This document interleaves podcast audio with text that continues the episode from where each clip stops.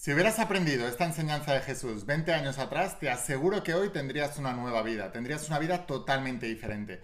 Pero nunca es tarde. Si la aprendes hoy, tus siguientes 20 años serán extraordinarios, serán maravillosos. Así que estate muy atento, pero antes de empezar, asegúrate de suscribirte, activar las notificaciones y la campanita, porque estoy subiendo todos los días una cantidad enorme de información para ayudarte a entender estos principios bíblicos de la saga de Secretos Revelados. Hoy vamos a hablar de eso y transformar tu vida para siempre. Así que suscríbete y ahora sí, empezamos con la instrucción de hoy. Estate muy atento porque es tremendamente poderosa.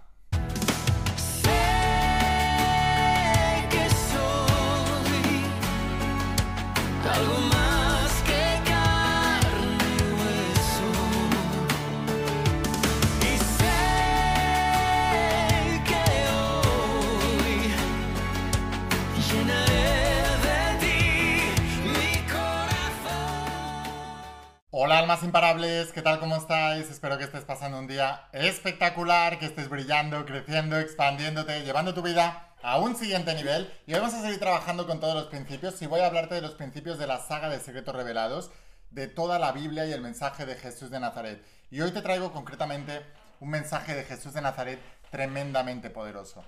Mucha gente no entendió ni Jesús de Nazaret ni el mensaje y por eso sus vidas no les van bien, porque Él prometió que aquellos que le siguieran entrarían en el reino. ¿Y qué es el reino? Es el reino de las posibilidades infinitas. Es verdaderamente donde tú puedes cambiar tu vida, donde tú puedes transformar tu vida, donde tú puedes solucionar cualquier problema, donde tú puedes transformar cualquier circunstancia, de pobre a rico, de enfermo a sano, de desamor a amor y relaciones prometedoras. Tú puedes transformar toda tu vida, pero debes seguirle a Él. ¿Qué significa seguirle a él? Él dijo, dejarlo todo y seguirme. ¿Y qué significa esto? ¿Qué significa seguir? Seguir no significa adorar, seguir no significa eh, nada de lo que están haciendo por ahí. Seguir significa hacer lo que Él nos dice que debemos hacer, es decir, seguir su enseñanza. Por eso, de Jesús de Nazaret no es importante su vida personal.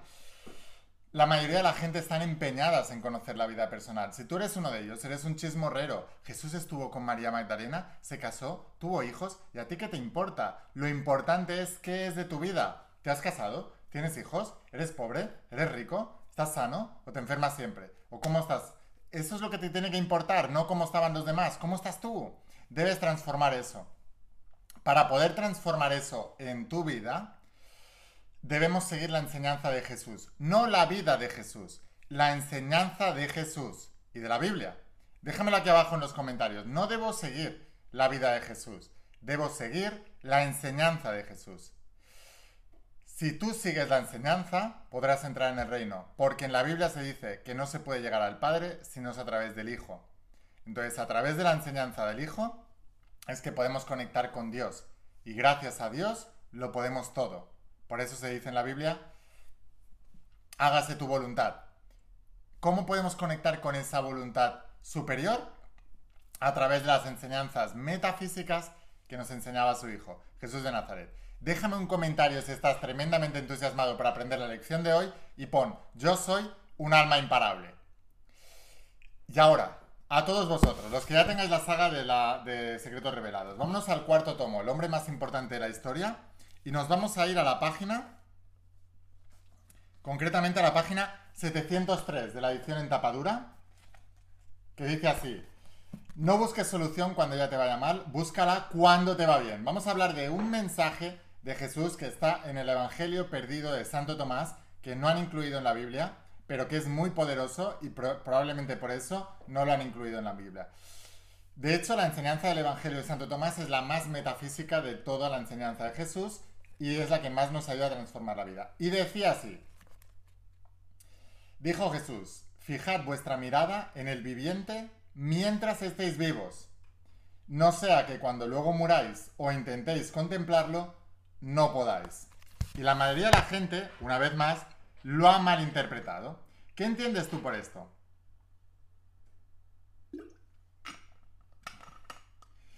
Porque muchos entienden, leyendo literalmente, que tengo que fijarme en Dios o en lo que sea la idea que tú tengas de Dios, el universo, la energía, como sea, para que cuando mueras estés a salvo y puedas ir con Él, porque si no irás al infierno. Así te lo han enseñado la iglesia toda la vida. Y no quiere decir esto. te está diciendo, fija la mirada en el Dios viviente o en el viviente mientras estés vivo, porque cuando mueras o intentes contemplarlo, entonces ya a lo mejor no puedes. ¿Qué quiere decir esto? Es muy sencilla, vamos a bajar la enseñanza a la tierra. Tú no tienes que empezar a, enfocarte en la abundancia, en el dinero y en cómo se maneja todo eso cuando ya estás pobre, estás desesperado, no puedes pagar tus deudas y mañana te desahucian de tu casa o no puedes pagarle a tu hijo lo que sea. No tienes que pensar en eso cuando ya no hay más remedio y estás contra la espada de la pared y ya no ya estás desesperado y ya no tienes margen de maniobra. Es más, para no llegar a esa situación, debiste haber pensado en ello muchos años antes. Las cosas no se estropean de la noche a la mañana. Tú no te quedas pobre de la noche a la mañana. Es una serie de malas decisiones o no decisiones que has estado tomando durante toda tu vida. Por ejemplo, si tú no le has prestado atención a tus finanzas, al dinero, a cómo se crea, a prosperar, a conseguir habilidad que te permitan venderte en el mercado a cambio de que te paguen por eso, etc., si tú no te has trabajado en todo eso y has hecho lo mínimo en ese área, no te extrañe que al no prestarle atención a ese viviente, mientras vivas, llegará un momento en que buscarás eso, el dinero, y no lo tendrás. Y ya no tendrás tiempo para conseguirlo. Entonces te viene un periodo de super mega sufrimiento hasta que aprendas esas habilidades para poder prosperar. Cuando podrías haberlas aprendido desde el principio, paulatinamente, y nunca hubieras llegado a esa situación. Con la salud pasa lo mismo. ¿Cuándo te cuidas? ¿Cuándo empiezas a comer bien? ¿Cuándo empiezas a mirar el descanso? ¿Cuándo empiezas a mirar eh, salir a hacer ejercicio, que te dé el sol, el aire libre, respirar bien, etcétera? ¿Cuándo empiezas? ¿Cuándo dejas de fumar? ¿Cuando ya te han detectado algo malo? ¿Cuándo dejas el dulce, el azúcar y tal? ¿Cuando te han diagnosticado ya una diabetes? ¿Cuándo dejas no sé qué? ¿Entendéis? Por eso Jesús decía, fijad vuestra mirada en el viviente mientras estáis vivos. No sea que luego muráis e intentéis contemplarlo y no podáis. O sea, concéntrate en tu salud mientras estés sano. No sea que luego cuando enfermes quieras contemplar la salud y no puedas. Porque además en el caso de la salud, todo es energía. Y el universo es mental y lo que piensas se manifiesta. Pero cuando tú estás malo, el dolor y la enfermedad es tan insoportable a veces que no te permite pensar con claridad. Entonces pierdes tu arma más poderosa de manifestación, que es tu mente. No puedes controlar, tienes un descontrol total. Por eso nos, nos cuesta tanto sanar. No esperes a perder la salud para querer recuperarla. No esperes a perder el amor para querer recuperarlo. No esperes a necesitar el amor para tenerlo.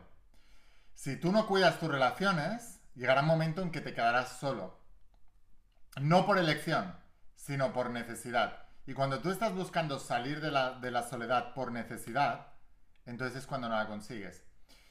La soledad es un bien muy bonito, pero cuando es impuesta, cuando no la eliges tú, es una de las maldiciones más grandes del planeta. Si tú no le prestas atención y no trabajas en eso antes de que pase, no te sorprendas si luego, cuando lo busques, no lo tengas. Si tú no le prestas atención a tu relación de pareja, no te sorprendas si luego, cuando la buscas, no la encuentras. Si tú no cuidas a tus amigos, no te sorprendas si hacen planes sin ti. Si tú no cuidas a tus padres, no te sorprendas que cuando ya no estén en este plano, te sientas culpable el resto de tu vida. Y eso es el peor de los castigos.